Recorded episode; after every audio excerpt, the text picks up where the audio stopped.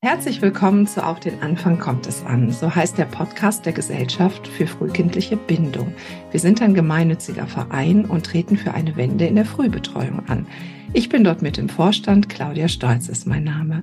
Und heute hier bei mir im Podcast ist Andreas Ebenhö. Ich hm. freue mich total. Der Kita-Held bei den Kita-Helden, Gründer der Heldentaten-Akademie und mittlerweile auch ein guter Freund von mir. Wir kennen uns jetzt seit, ich glaube, 2015 und ich habe das so mitbekommen, wie du dich positioniert hast und gesagt hast, ich trete an für die Kitas, für die Bedingungen in den Kitas, für die Kinder.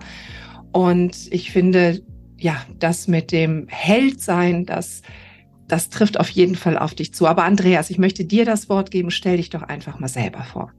Ja, hi Leute da draußen. Ähm, mein Name hast du schon gesagt. Jetzt könnten wir sagen, ich bin ja nicht mein Name oder ich bin ja viel mehr als mein Name.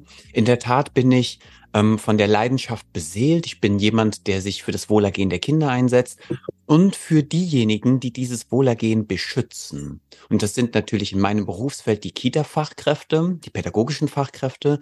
Es sind aber auch die Menschen, die ähm, sich in Positionen oder in Formationen für die Interessen der Kinder stark machen, ob das jetzt Verbände und Vereine sind, aber natürlich auch Kita-Träger, Behörden und ähm, ja, Institutionen, die sich stark machen für die Kinderrechte, den Kinderschutz und vor allen Dingen aber auch für die Bildungslandschaft Kita. Genau. Und da bin ich sehr idealistisch unterwegs. Das gefällt dem einen und dem anderen gefällt's nicht oder der einen und der anderen. Und ähm, ich freue mich total auf das, was wir jetzt besprechen werden und auf all die ja, wichtigen Dinge, die wir jetzt gleich aus unseren Mündern herauspurzeln lassen. Andreas, ich glaube, wir haben so einen ähnlichen Background, beziehungsweise wir eben, wir brennen für die gleiche Sache. Und es gibt ja hier die Gesellschaft für frühkindliche Bindung, wo sich ganz viele Wissenschaftler und auch Menschen aus den verschiedensten Berufsgruppen, Eltern zusammengetan haben, weil sie für die frühe Bindung eintreten und das im Kontext der frühen außerfamiliären Betreuung, weil mhm. wir festgestellt haben, dass die Rahmenbedingungen, so wie sie sind, diese wundervollen Menschen, die in den Einrichtungen ähm, äh, arbeiten, wirklich auf dem Zahnfleisch laufen mittlerweile und das natürlich am Kindswohl nicht vorbeigeht. Geht ja. ja auch nicht anders. Und damit sich wirklich da etwas ändert, haben auch, hat die Gesellschaft für analytische Kinder- und Jugendpsychotherapie gesagt, wir haben hier so viele Kinder in so frühem Alter schon sitzen und ein ganz großer Grund, befürchten wir, ist die außerfamiliäre Betreuung, so wie sie im Moment ist. Wir sind ja gerade für die U3, aber es geht natürlich für immer, für, also das, was wir heute hier besprechen, gilt für alle Kinder, egal von null bis ins Erwachsenenalter, sie müssen immer gut begleitet werden. Aber wir sind ja für diese zarte Zielgruppe hier angetreten. Mhm. Die, die Bedingungen, du hast eben gesagt, Bildung. Ein ganz wichtiger Stichpunkt. Alle Eltern möchten, dass ihre Kinder die beste Bildung mitbekommen, äh, die sie nur, also die sie nur erfahren können. Und natürlich ist die Kita eine große Bildungslandschaft, aber es braucht ja gewisse Voraussetzungen, damit Bildung eben auch erst funktionieren kann. Magst du dazu was sagen? Naja, das ist genau das, was ähm, ihr ja auch anstrebt. Wir brauchen in erster Linie, wir müssten eigentlich weiter vorne anfangen. Wie mache ich das jetzt am besten? Weiter vorne anzufangen würde bedeuten für mich, wir reflektieren erstmal auch den Begriff der Familie und überlegen uns, wo findet denn auch in der Familie Bildung statt und was braucht Familie, damit Bildung stattfinden kann. Und da brauchen wir im Prinzip genau die gleichen Attribute wie in der Kita. Wir brauchen Sicherheit, Geborgenheit, Orientierung, wir brauchen ganz viel Bindung, ganz viel Herzenswärme und vor allen Dingen Lust und Zeit sowohl von den Eltern für das Kind als auch, wenn wir es auf die Kita-Szene jetzt übertragen würden, von den Kita-Fachkräften zu den Kindern. Und äh, daran mangelt es in jedweder Hinsicht, sowohl in den Familien als auch in den Kitas. Ähm, es wird so wenig Zeit investiert und die Leute haben zwar alle gute Wünsche, ne? also so, ich wünsche mir die gute Bildung für mein Kind, ich wünsche mir tolle Erzieherinnen und Erzieher für mein Kind, ich wünsche mir ganz viel Geborgenheit und Sicherheit, aber jenseits dieser Wünsche gibt es halt auch die Realität. Und die Realität ist allumfassend.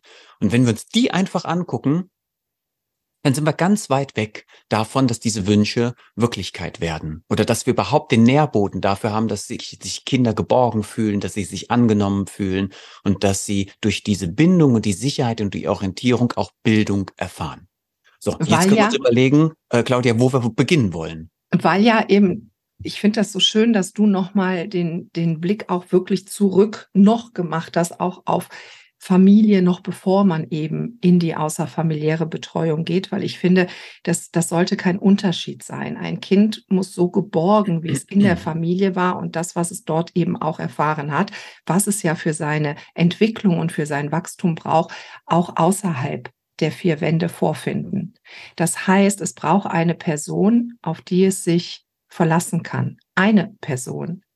Und wenn es das eben außerhalb der Familie nicht vorfindet, befindet es sich ja in einem Zustand, wo Bildung einfach auch nicht wirklich ähm, also wo, wo man Bildung oder wo Bildung auf keinen guten Boden fällt. Weil wenn das Kind Stress hat, also wenn ich mir vorstelle, wenn ich während meiner Prüfungsklausuren in irgendeiner Weise angestrengt war oder Stress hatte, da konnte ich nicht lernen.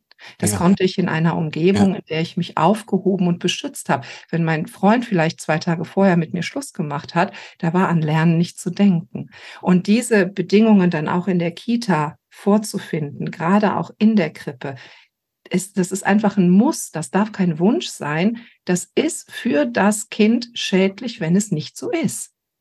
Das Ganz ist genau. Fakt. Ja, und da brauchen wir, da brauchen wir Standards, die wir nicht nur auf dem Blatt Papier stehen haben äh, oder Standards, die wir gerne hätten oder uns wünschen, sondern Standards, die wir umsetzen oder dann ist das halt nicht möglich. Also entweder gibt es diese Form der Fremdbetreuung, so nenne ich es jetzt einfach mal in der Krippe oder der Kita, die gibt es nur auf Basis dieser Standards oder sie gibt es halt gar nicht, weil alles andere würde alles kaputt machen, wofür wir stehen.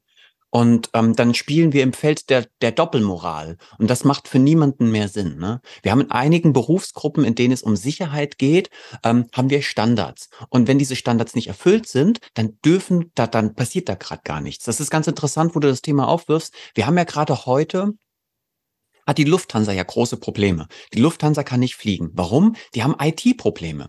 Und die können und werden niemals abheben, wenn diese IT-Probleme nicht geregelt sind. In der Krippen- und Kita-Landschaft haben wir das seit Jahrzehnten. Wir heben einfach ab. Ja, es fehlen komplett die Standards, es fehlen alle Sicherheitsrituale, es fehlt alles, was wir brauchen, alles, was Kinder brauchen, damit sie sich sicher und geborgen fühlen können und dementsprechend natürlich auch lernen wollen und können. Es fehlt alles, aber wir fliegen trotzdem los. In anderen Berufen würde man sowas nie machen.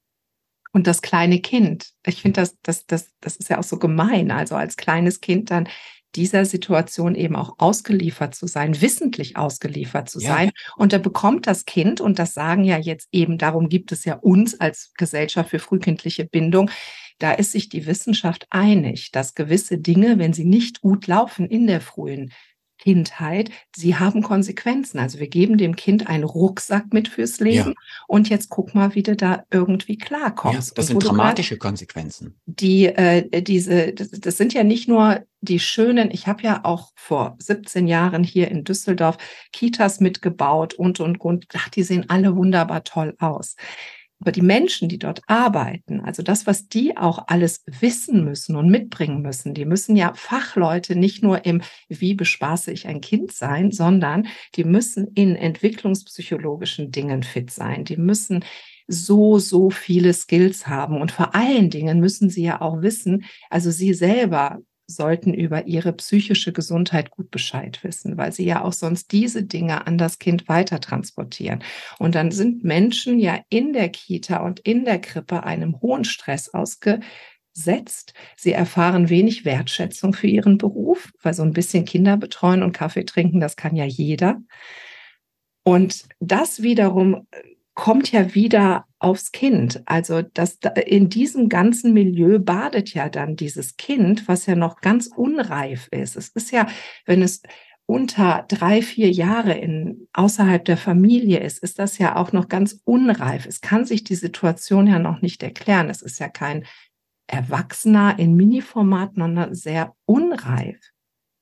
Genau. Es hat auch gar keine Strategien, diese fehlen, diese Eindrücke, die etwas auslösen, etwas Emotionales überhaupt zu verarbeiten. Es fehlt diesem Kind ja komplett an Lebenserfahrung, also an Werkzeugen, die wir Erwachsene haben, Skills und Moves und Tools, um überhaupt mit diesen extrem, ja übermächtigen äh, emotionalen Situationen umzugehen. Von daher ist es ganz wichtig, dass wir uns an dem orientieren, was in erster Linie die Kinder brauchen. Und ne, da sind wir wieder bei dem Wunschgedanke. Wir wünschen uns das alle. Wir haben alle tolle äh, Schutzkonzepte und äh, alle pädagogischen Konzepte nochmal auf Vordermann gebracht und ähm, kriegen es aber überhaupt nicht auf die Kette, den, den Kindern in den ersten sechs Lebensjahren genau das zu bieten, was sie auch wirklich brauchen, damit sie sich gesund und sicher entwickeln können. Man sagt ja, jetzt gibt es ja auch ähm, Kinderschutzkonzepte. Es gibt ja unglaublich viel auf dem Papier. Und es geht ja auch darum, ein Kind sollte möglichst am Nachmittag relativ unbeschadet von äußerlichen Blessuren, also äußerliche Blessuren sollten möglichst nicht erkennbar sein am Nachmittag. Was ist denn mit der psychischen Gesundheit? Ich meine, genau. das ist ja eigentlich das Wichtigste, das nehmen wir ja mit. Also der blaue Fleck, der verschwindet ja so nach ein paar Tagen. Aber das, was bleibt, ist ja, ist ja die psychische Gesundheit, die psychische Gesundheit der Mitarbeiter, die dann dafür sorgen, dass sich ein Kind psychisch gesund entwickeln kann. Wie genau. weit sind wir davon weg? Naja, also auch hier gehen wir mal ins Detail, damit diejenigen, die jetzt zuhören, auch ein Stück weit ähm, spüren können, was wir vielleicht meinen. Also, wir haben jetzt, um da zu beginnen, wo du eben äh, aufgehört hast, wir haben jetzt eine Kita-Fachkraft, die hat wirklich gute Absichten, die ist gut ausgebildet, die hat tolle Kompetenzen, die will was bewegen. Ja, es gibt auch die anderen, die nichts können, die äh, völlig äh, kompetenzfrei sind und auch völlig leidenschaftslos sind. Die gibt es leider auch zuhauf in den Kitas, über die müsste man auch noch reden. Aber bleiben wir mal bei der einen, die es wirklich gut kann. So, jetzt hat die einen sehr schlechten Stellenschlüssel, oft nur 2,0. Im Osten also in den neuen Bundesländern sogar oft nur 1,8 oder 1,5. Ganz oft sind die alleine mit den Krippenkindern, ne, mit 10 oder 12 Krippenkindern. Wir sprechen hier von 0 bis 3 Jahre. Und die will einen guten Job machen, aber die kann aufgrund der Bedingungen, die vorherrschen, überhaupt keinen guten Job machen. Und dann gibt es noch Streitereien im Team, dann gibt es noch Konflikte mit den Eltern, dann gibt es einen Träger, der kaum Wertschätzung und Anerkennung zollt. Und das heißt, dieses ganze dieses ganze emotionale Potpüree, diese ganzen Belastungen, diese ganzen Stressfaktoren, die prasseln jeden Tag wie ein Gewitter auf diese sehr kompetente, leidenschaftliche Kollegin ein. Und natürlich, sie ist ein Mensch, sie nimmt das mit zu den Kindern und sie versucht es zu kaschieren und zu verstecken. Aber die Kinder spüren es, weil das ist die Superkraft der Kinder. Kinder brauchen keine Worte, Kinder brauchen Stimmung. Sie erkennen an der Stimmung, an der an der Atmosphäre, an dem Spirit im Raum, wo sie sich gerade befinden und wie es ihnen damit geht. Und wie würde es uns gehen, wenn wir jeden Tag uns mit Menschen umgeben, die permanent angestrengt und gestresst sind, die zwar lächeln, und uns mit guten Werkzeugen ausstatten und uns auch mal was vorlesen, aber du spürst die ganze Zeit unterschwellig, dass es den Leuten nicht gut geht, dass sie angestrengt sind, dass sie gestresst sind, dass sie unzufrieden, unglücklich sind und dass sie vielleicht gar nicht mehr da sein wollen. Und was gibt's Schlimmeres für ein Kind, als wenn es merkt, der Erwachsene, der mich beschützen soll, der will gar nicht mehr bei mir sein, der will gar nicht mehr hier sein. Und dann bin ich verloren, ich bin lost. Und das ist für ein Kind ganz furchtbar dramatisch. Und jetzt nochmal ganz kurz zu den seelischen Dingen, die du angesprochen hast. Ähm, auch hier bin ich sehr gerne mal sehr konkret, weil ich diesen Job genauso wie du über 20 Jahre gemacht habe. Also haben wir da Kinder, die liegen zum Beispiel in einem Schlafraum, der ist ganz dunkel und es gibt dort niemanden, der da ist, weil wir wieder Personalmangel haben. Und jetzt liege ich da alleine mit fünf, sechs, sieben, acht, neun, zehn anderen und das eine Kind hustet, das andere röchelt, das eine weint und ich bin da auch wieder lost, ich bin verloren, ich habe keine Fähigkeit, keine Strategien, um mit dieser furchtbar ängstlichen Situation umzugehen gehen. Und was macht der Körper, das Gehirn, wenn ich Angst habe? Es produziert ohne Ende Cortisol und Adrenalin. Ne, das überflutet mich und meinen Körper, zerstört mein Immunsystem und auch mein, mein Halt in der Welt. Und das sehe ich nicht sofort. Das sehe ich später, wenn ich dann jugendlich werde und meine ersten Liebschaften habe, die ich aber nicht halten kann oder nicht halten will, weil ich keine Bindung aufbauen kann, weil ich Angst davor habe, dass ich jemandem vertraue, der aber dann wiederum nicht da ist. Und ja, das Ganze finden wir als Ursache in diesem einen Moment der Kindheit. In diesen vielen Momenten, die wir erleben, auch die Scheidungsrate, ne, auch Beziehungsabbrüche, all die Dinge, wie ich mich im Leben positioniere, beginnen, finden ihren Ursprung genau da. Und ich könnte tausend dieser Geschichten erzählen, wo Kinder auf sich allein gestellt sind und innerlich zerbrechen. Ja, wir sehen das nicht sofort. Wir spüren das auch nicht sofort. Aber es kommt und es später ist es furchtbar. Kinder können sich ja so wunderbar anpassen. Also das, was ja. ein Kind kann, ich meine, das braucht man auch als Mensch, weil man will ja überleben. Und man ist nun mal nicht immer in der total optimalen Situation. Also passt sich das Kind an. Das Gehirn sagt, okay, wir schalten jetzt auf den und den Modus und dann müssen wir da durch. Du hast eben Skills angesprochen. Das sind ja die Skills, die dann ein Mensch lernt, wie er dann, das ist ja wie eine Blaupause, ja. wie gehe ich später mit ähnlichen Situationen um. Deswegen, viele erlebe ich, die sagen, naja, das ist ja jetzt bald vorbei. Die Krippe ist ja bald vorbei, dann ist das Kind irgendwie im Kindergarten, in der Schule, keine Ahnung. Nein, aber das ist nicht vorbei, weil alles das, was das Kind erlebt, alles bleibt. Das geht nicht weg. Das bleibt ja. für immer. Mhm. Und wenn ein Kind jeden Tag sechs, acht, neun Stunden in, außerhalb der Familie verbringt, verbringt es ja die Zeit, die es sich bildet, da sind wir wieder bei Bildung, mit Menschen, von denen es gebildet wird, weil Kinder sind ja nachahmende Wesen. Erstmal brauchen sie, um überhaupt neugierig die Welt zu erkunden, ja, eine Umgebung, in der sie sich sicher fühlen und Menschen, von denen sie sich das abgucken können. So, und dann möchte, also ich möchte gerne als Mutter wissen, was ist das für ein Mensch? Ja. Wie ist denn der drauf? Wie hat denn der geschlafen letzte Nacht? Und wie, was hat denn der so für Themen zu Hause? Und wie geht er eigentlich damit um? Wie gut sorgt er für sich und seine Sozialhygiene und, und, und? Und diesen Einblick hast du ja nicht. Du kannst so gut die, die pädagogischen Fachkräfte ja alle gar nicht kennenlernen. Wir haben von, vom, vom Verein, also von unserer Gesellschaft, haben wir gesagt, wir würden gerne eine Modellkita gründen, in der es so ist, wie man aus wissenschaftlichen und psychoanalytischen Standard, also wie man da, äh, wie es funktionieren kann, wie man sagt, okay, wenn diese Bedingungen gegeben sind, dann. Und das ist äh, Ulabü gegen das, was heute, also was gerade herrscht. Also da geht es auch darum, dass man diese Menschen, die in dieser Kita arbeiten, permanent die Möglichkeit gibt, sich selbst zu erkennen. Supervision. Aber jedem, egal ob das die Dame ist, die zum Saubermachen kommt, die Köchin, der Hausmeister, die Hausmeisterin, jeder, der Berührung mit den Kindern hat, hat die gleichen Voraussetzungen, weil es, weil, weil, weil das Kind unterscheidet ja nicht, das lässt sich ja nicht zeigen, was hast denn du für einen Bildungsgrad? Wer bist denn du jetzt? Bist du jetzt die, der Kita-Helfer oder bist du die Leitung? Was mhm. darf ich denn jetzt von dir übernehmen? Ja, und also dieser, ich habe manchmal stelle ich mir die Frage, wenn in der Politik, wir sind ja auch politisch aktiv, und wenn wir uns wirklich die Finger wund schreiben, Dinge an Politiker schicken, Andreas, das kennst du ja auch nur zu Genüge, und dann kommt es mal dazu, dass wir ein Gespräch oder so haben. Es interessiert sich keiner dafür.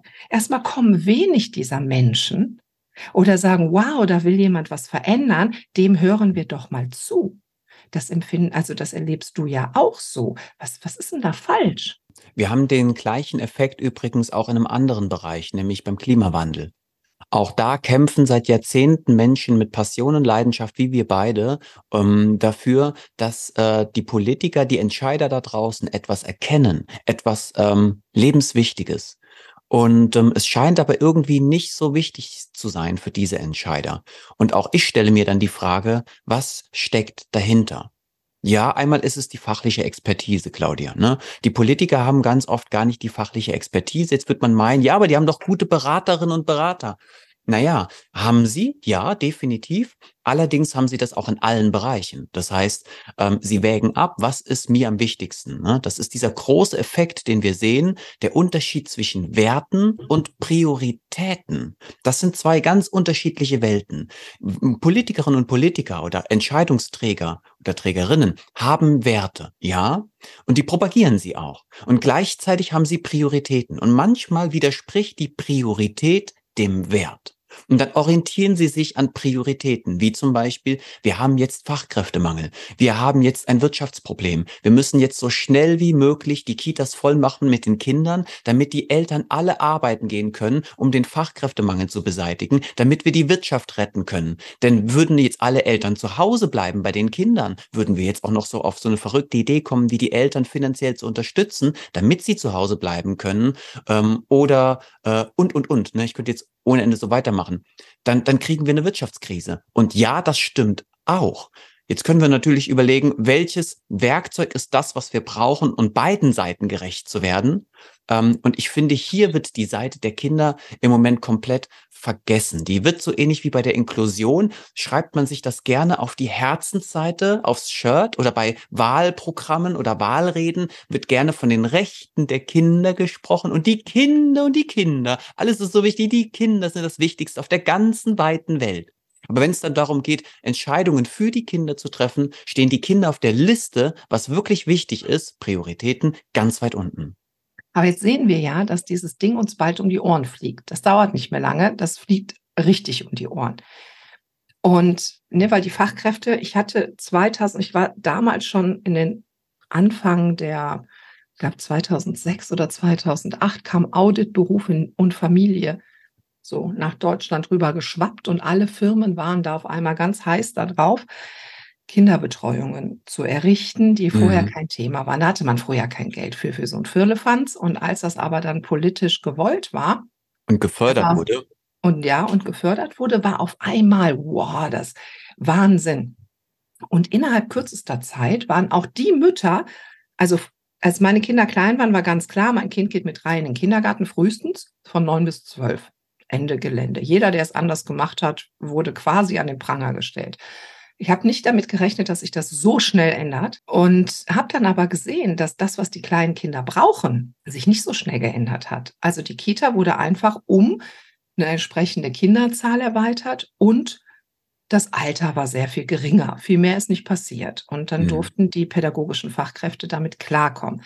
Was Andreas, würdest du sagen, was sollte ein Kind schon mitbringen, damit es einem Kita-Alltag, sprechen wir jetzt mal von guten Bedingungen, gut übersteht? Was muss ein Kind schon an Skills mitbringen oder was sollte ein Kind als, als Skills mitbringen, um in der Realität des Kindergartens klarzukommen?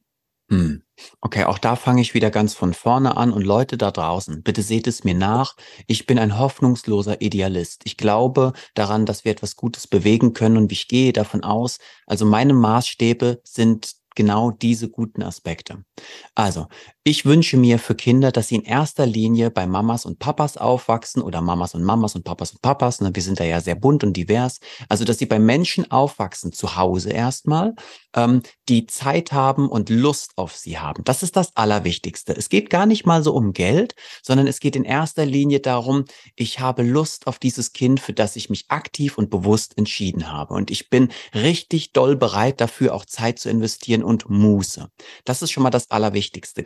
Gleichzeitig wünsche ich mir für dieses Kind, dass Mamas und Papas sich auch schon die Frage gestellt haben, was für eine Mama will ich eigentlich sein? Was für ein Papa will ich eigentlich sein? Also, dass sie nicht einfach nur Eltern werden, sondern dass sie mit einer, mit einer Idee, ne, was sie ihren Kindern vermitteln wollen, welche Abenteuer sie mit ihnen erleben wollen, was sie an die Kinder weitergeben wollen, was sie hinterlassen wollen, dass sie mit dieser Idee schon an die Sache rangehen. Und dass das Kind in genau so einem Kontext groß wird, mit einer starken Mama, einem starken Papa, einem starken Menschen, der sich für dieses Kind einsetzt und interessiert. Und das in erster Linie und nicht in erster Linie versucht, äh, einem Job hinterher zu jagen, irgendeiner Konvention hinterher zu jagen oder irgendwas zu tun, was andere von ihm erwarten, sondern in erster Linie bin ich für dieses Kind da. Ich bin dein Fels in der Brandung. Ich bin, ich bin derjenige, auf den du immer vertrauen kannst. Ich, ich bin für dich da.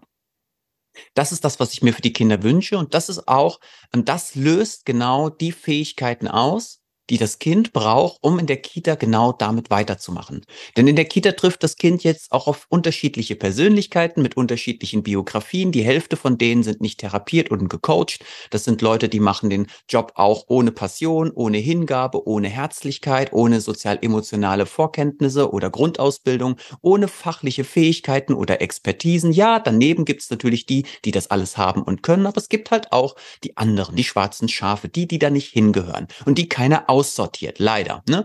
Ne, das Kind trifft also auf ganz viele Herausforderungen auf diese Leute, aber auch auf das Mobiliar, das Gebäude, das Außengelände, das es vielleicht gar nicht gibt, die fehlende Naturnähe, weil es eine Kita in einem Hochhaus in der Stadt ist. Das sind alles Dinge, ähm, die prasseln auf dieses Kind nieder. Jetzt brauchen wir ein Kind, das extrem widerstandsfähig ist. Und zwar auf eine gesunde Art und Weise. Nicht so in der Lage, über die eigenen Grenzen zu gehen, sondern die Grenzen zu erkennen und die Grenzen zu schützen. Überleg doch mal, was das für eine krasse Fähigkeit sein muss, damit ein Kind das überhaupt schon mal ähm, entwickelt. Und das können Kinder einfach in den ersten zwei, drei Jahren in der Kita nicht machen. Also deswegen bin ich ein Fan davon, dass wir auch den Eltern die Möglichkeit geben, mit den Kindern in den ersten ein, zwei, drei Jahren zu Hause zu wachsen. Und dann so mit zwei, zweieinhalb, eher drei ist das Kind meines Erachtens nach, wenn es so ein familiäres Umfeld genossen hat, wie ich es eben beschrieben habe, in der Lage, auch schon mal Schwankungen in der Kita auszuhalten. Ne? Emotionale, soziale Schwankungen oder auch systemische Schwankungen, organisatorische Schwankungen, dass Projekte ausfallen, Ausflüge ausfallen, dass es halt laut ist in der Kita, in der Krippe, dass es anstrengend ist, unfassbar anstrengend ist, was wir da auch von Kindern oft erwarten. Auch da müssten wir unbedingt mal über Grenzen sprechen, Betreuungsgrenzen, ne? Tagesgrenzen, dass wir sagen, okay, es kann ja nicht sein, dass Eltern sich freiwillig entscheiden dürfen, Teilzeit Teilzeit zu arbeiten, aber die Kinder dann irgendwie acht bis zehn Stunden am Tag betreut werden. Ähm, und dann sprechen wir von den Kinderrechten. Da sind wir weit weg von den Kinderrechten. Gleichzeitig haben Eltern die Möglichkeit, Urlaub zu nehmen, wenn sie angestellt sind. Und in den ersten sechs Jahren haben zum Beispiel Kinder in der Krippe und der Kita gar keinen gesetzlichen Anspruch auf Urlaub, geschweige denn Familienzeit. Und dann reden wir immer noch von Kinderrechten und kindlichen Bedürfnissen. Da sind wir, was die, was die Bedingungen angeht, ganz weit weg. So, lange Antwort gebe das jetzt mal, ich spiele mal den Ball an dich zurück.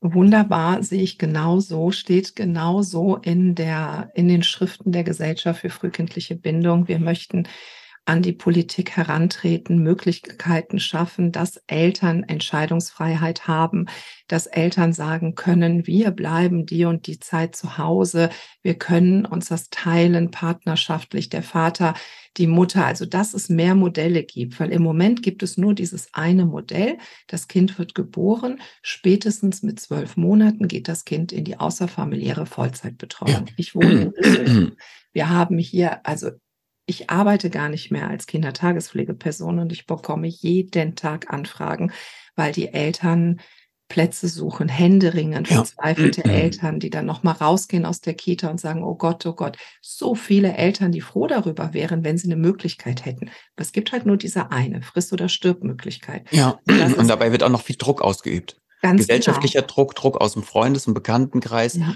und auch Druck von der Politik. Ne? Ja. Auch im, im Hinblick auf so auf Fachkräftemangel und sowas. Und da Totaler Druck. Und das wäre ja, das wäre ja, wenn man die Eltern entlasten könnte. Und die Eltern, es gibt verschiedene Modelle. Also mein Traum wäre so, Eltern treffen sich und der eine sagt, ich möchte das gerne so machen, ich habe hier eine gute Betreuung, ich fühle mich total wohl, unser Kind geht dann und dann in die Betreuung. Die sagen, wow, spannend, wir machen es so. Und oder die Dritten sagen, wir machen es so, dass diese Sachen auch nebeneinander existieren dürfen. Ja, wo wir doch von Individualismus sprechen, ist schon ein bisschen komisch, gell? Irgendwie. Aber die Menschen, die sich dann trauen, ich ja. habe ganz oft Eltern im Gespräch, die, ich höre raus, eigentlich, dann frage ich die, möchten sie denn schon ihr Kind in die Betreuung geben. Dann sagen immer alle, ja, mir bleibt ja nichts anderes übrig. Und wenn man da mal ein bisschen spricht und guckt und sagt, es gibt schon noch andere Möglichkeiten, es geht. Und das Kind nimmt da keinen Schaden von, wenn es länger bei ihnen ist. Das glauben ja Eltern auch häufig. Ein Kind braucht andere Kinder. Ich bin egoistisch, wenn mein Kind nicht in die Kita. Keine Ahnung, da, ich glaube, da gehen wir jetzt mal gar nicht so rein sondern ähm, ein Kind, das dann auch schon etwas älter ist, wo du gesagt hast, dieser Rahmen, den das Kind dann hat, wenn es dann mit drei in den Kindergarten geht oder ein bisschen später oder ein bisschen früher, jedes Kind ist ja auch anders, ja. dann hat das ja auch schon ein ganz anderes Verständnis von dieser Geschichte. Dann ist auch nicht mehr nur wichtig, was habe ich da für eine erwachsene Bezugs- oder vielleicht sogar Bindungsperson in der Kita, sondern wer sind meine Freunde? Da kommt ja schon, da kommen schon die Freunde mit ins Spiel, da will man schon mit anderen Kindern sein. Die Kinder sind schon in einer anderen Entwicklungsstufe. Und diese Möglichkeit, zum Beispiel zu sagen, es gibt jemand, der betreut total gerne Kinder, so wie es ja die Kindertagespflege früher war. Ja. Hat jemand, der Kinder betreut, der einfach mit Leidenschaft Kinder betreut, gesagt, ich nehme zu meinen Kindern noch ein, zwei Kinder dazu. Das war der Grundgedanke der Tagespflege. Aber die ist ja auch so instrumentalisiert worden, dass es auch da keine, keine Möglichkeiten mehr gibt. Die Tagespflegeperson wird pro Kind und Stunde bezahlt. Das heißt, je mehr Kinder sie hat, umso mehr Geld verdient sie. Also ne, gehen, die, gehen die meisten auf die, auf, auf die äußerste Zahl. Also die ganze Individualität, die wird komplett geraubt. Also dass, dass Eltern irgendwie entscheiden können können wir, was können wir, also ich sehe immer mehr, auch wenn wir uns miteinander unterhalten, dass die einzigen, die tatsächlich irgendetwas bewegen können, die Eltern sind. Also die haben, auch wenn es sich vielleicht für die Eltern nicht so anfühlt, ich weiß, du hast mal eine Rechnung aufgestellt, die hatte mich sehr beeindruckt, wo du gesagt hast, auf jedes Kind oder auf jede Betreuungsperson kommen so und so viele Kinder, aber so und so viele Eltern. Also es sind ja sehr, sehr viele Menschen in so einer Kita und die meisten sind die Eltern. Und wenn ja. die viele Bedingungen nicht so einfach hinnehmen würden, mehr hinterfragen würden, mehr auf ihr Recht bestehen würden und sagen, wie zweit ist es alleine in der Krippe heute, das geht nicht so dann äh, auf und da in irgendeiner Art und Weise sich dagegen stellen würden. Ich glaube, da würde auch viel passieren. Ich glaube, das ist so meine Idee, Eltern könnten viel erreichen. Aber viele glauben, das ist ja nur eine kurze Zeit. Das sitze ich jetzt ab und danach ist es vorbei. Ja, also ich bin da ganz bei dir. Ich glaube, Eltern können alles verändern. Ne? Wenn wir uns die Zahlen angucken, ich glaube, wir haben äh, ca. 860.000 Erzieherinnen und Erzieher, so Kita-Fachkräfte. Ähm, wir haben ca. dreieinhalb Millionen Kinder in den äh, Kitas und wir haben, glaube ich, über elf Millionen Eltern, die Kinder haben in den Kitas und in den Grundschulen. Und wenn die Eltern wollten, das ist die größte Wählerschaft, die wir hier haben, könnten die von heute auf morgen das komplette System verändern, weil die Spielmacher orientieren sich immer an den Spielern. Und wenn die Spieler alles mitspielen, dann können die Spielmacher die Regeln bestimmen. Und ähm, warum sollten sie die Regeln ändern? Und wenn die Spiel, die Spielerinnen und die Spieler, also die Eltern vor allen Dingen, jetzt an der Stelle sagen, nö, wir spielen nicht mehr mit. Und wenn, dann nur noch zu unseren Spielregeln, dann müssten die Spielmacher sofort die Spiel Spielregeln ändern. Ne, das hatten wir schon manchmal in, im Laufe der Geschichte, haben wir das erlebt. Und äh, da finde ich es ganz wichtig, dass die Eltern diese Fähigkeit und diese Verantwortung für sich erkennen. Aber, und jetzt kommt das große Aber, ganz oft erkennen die das gar nicht. Es gibt zwei Faktoren, es gibt noch mehr, aber es gibt zwei Faktoren, die hier herausstechen. Nämlich einmal, das weißt du ja selber, ist wie bei den Kindern, sind wir alle auch ein Stück weit das Resultat unserer Umgebung.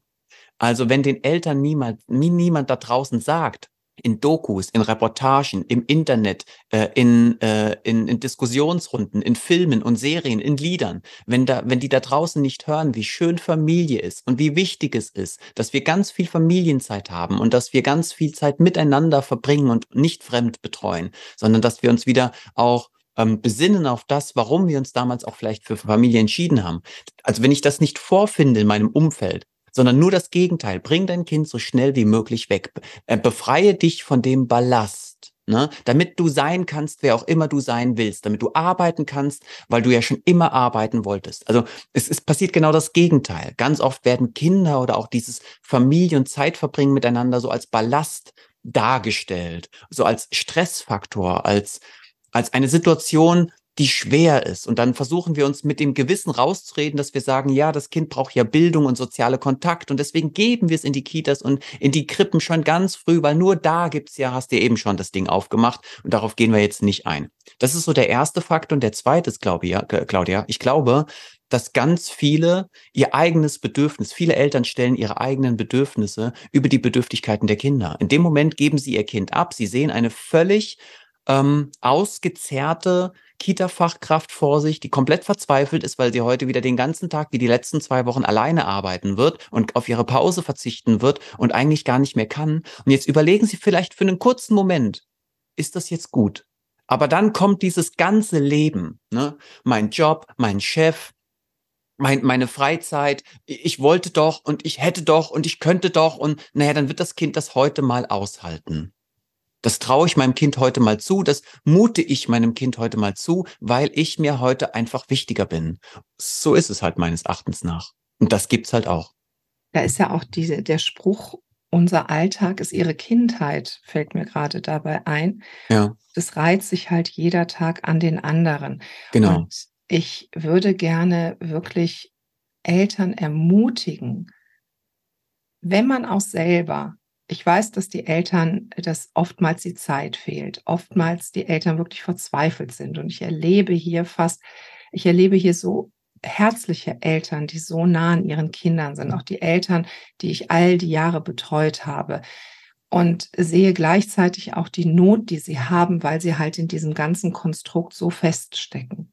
Ich würde gerne diese Eltern ermutigen und sagen, schaut euch mal um. Es gibt ganz viele Menschen, die ganz viel ihrer Freizeit da reinstecken, so Gesellschaften zu gründen oder wie du durch die, durch die Welt zu gehen und wirklich den, den Alltag in den Kitas zu verändern. Also man kann auch jemanden unterstützen und sagen, ich möchte wirklich, dass sich was ändert und da, das auch abgeben. Also es muss jetzt nicht jeder sofort äh, einen Verein gründen und irgendetwas machen, aber nicht wegschauen. Das ist halt so wichtig. Und wenn die Eltern, also die Firmen hätten ein ganz großes Problem, wenn jetzt von heute auf morgen alle Eltern, die ihre Kinder in der Kita und in der Schule haben, nicht mehr kämen.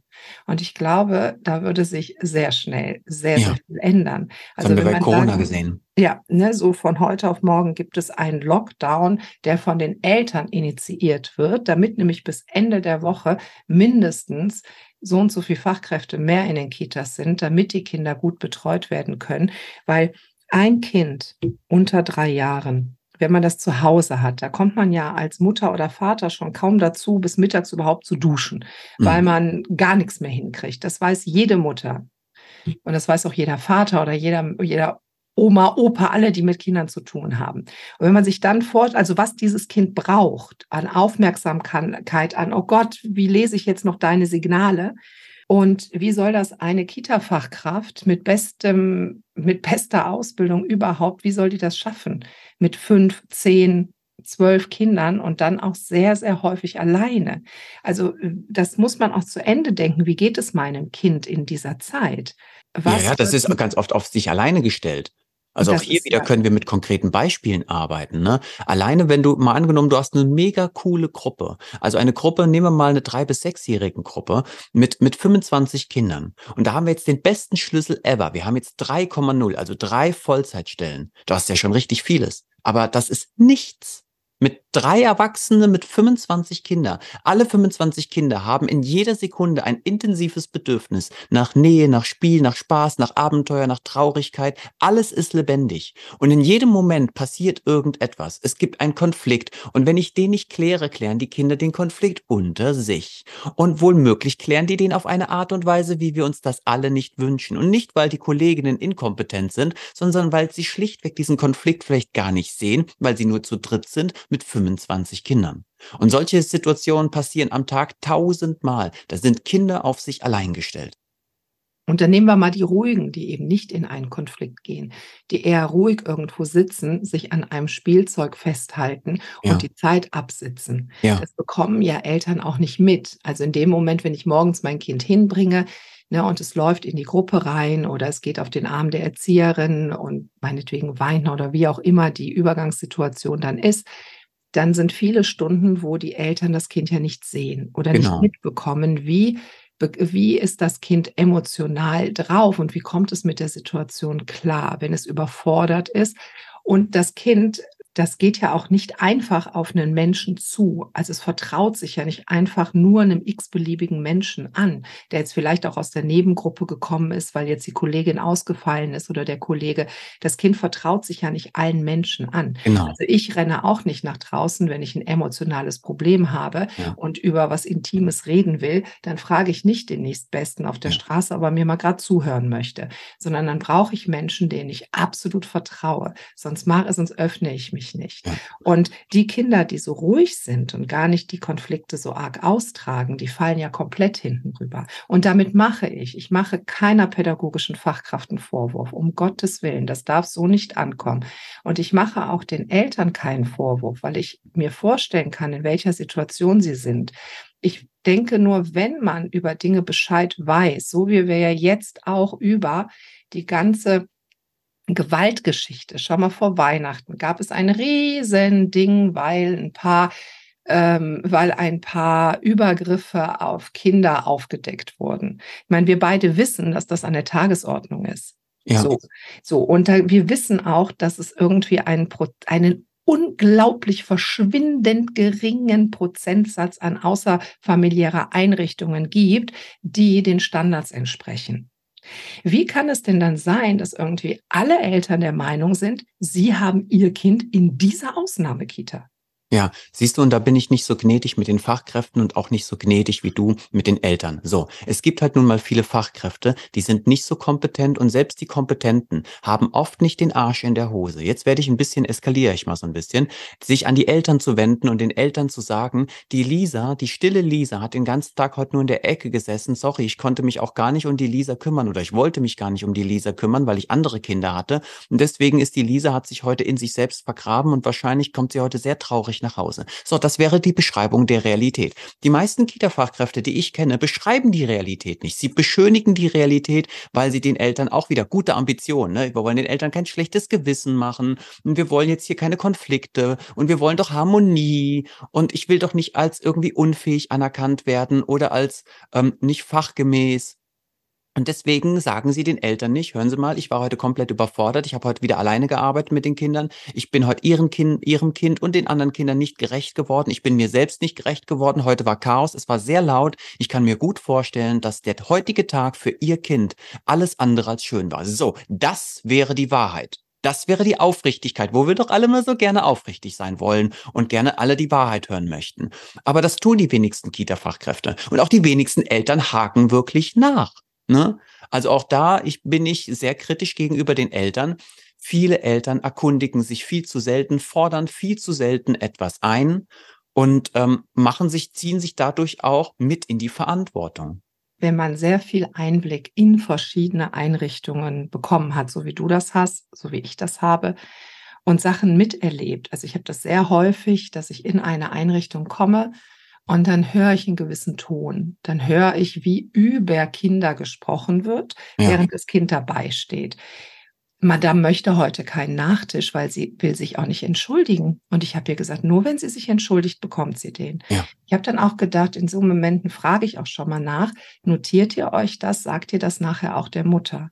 Oder ja, da sagen die sich das untereinander. Eine da Kollegin sich das in der Umkleide. Reflektieren oder, sie das, ne? ja. Genau, da hört sie, wie, du warst Kleinen. aber nicht lieb heute. Und dann sagt aber keiner was. Dass, dass wir so mit, mit solchen Worten gar nicht mehr äh, pädagogisch äh, hausieren. Mit lieb und gut und böse. Jetzt setzt du dich da aber in die Ecke und keiner sagt was da sind wir wieder bei den Skills und bei den unverarbeiteten eigenen Themen. Ja, Wenn ja. wir die nicht verarbeitet haben, und ich glaube, das ist gerade eine Berufsgruppe, wo sich viele Menschen mit Themen tummeln, mit traumatischen ja. Kindheitserlebnissen, ein Trauma. Und unterschiedlichen Definitionen. Ne, ja, von genau. Gewalt oder von, das kann man einem Kind zumuten, das muss Ganz es auch genau. mal aushalten können. Das, Jeder, das der selber erzogen, also wir sind ja alle erzogen. Also wir mhm. sind alle begleitet worden ins Leben von Menschen.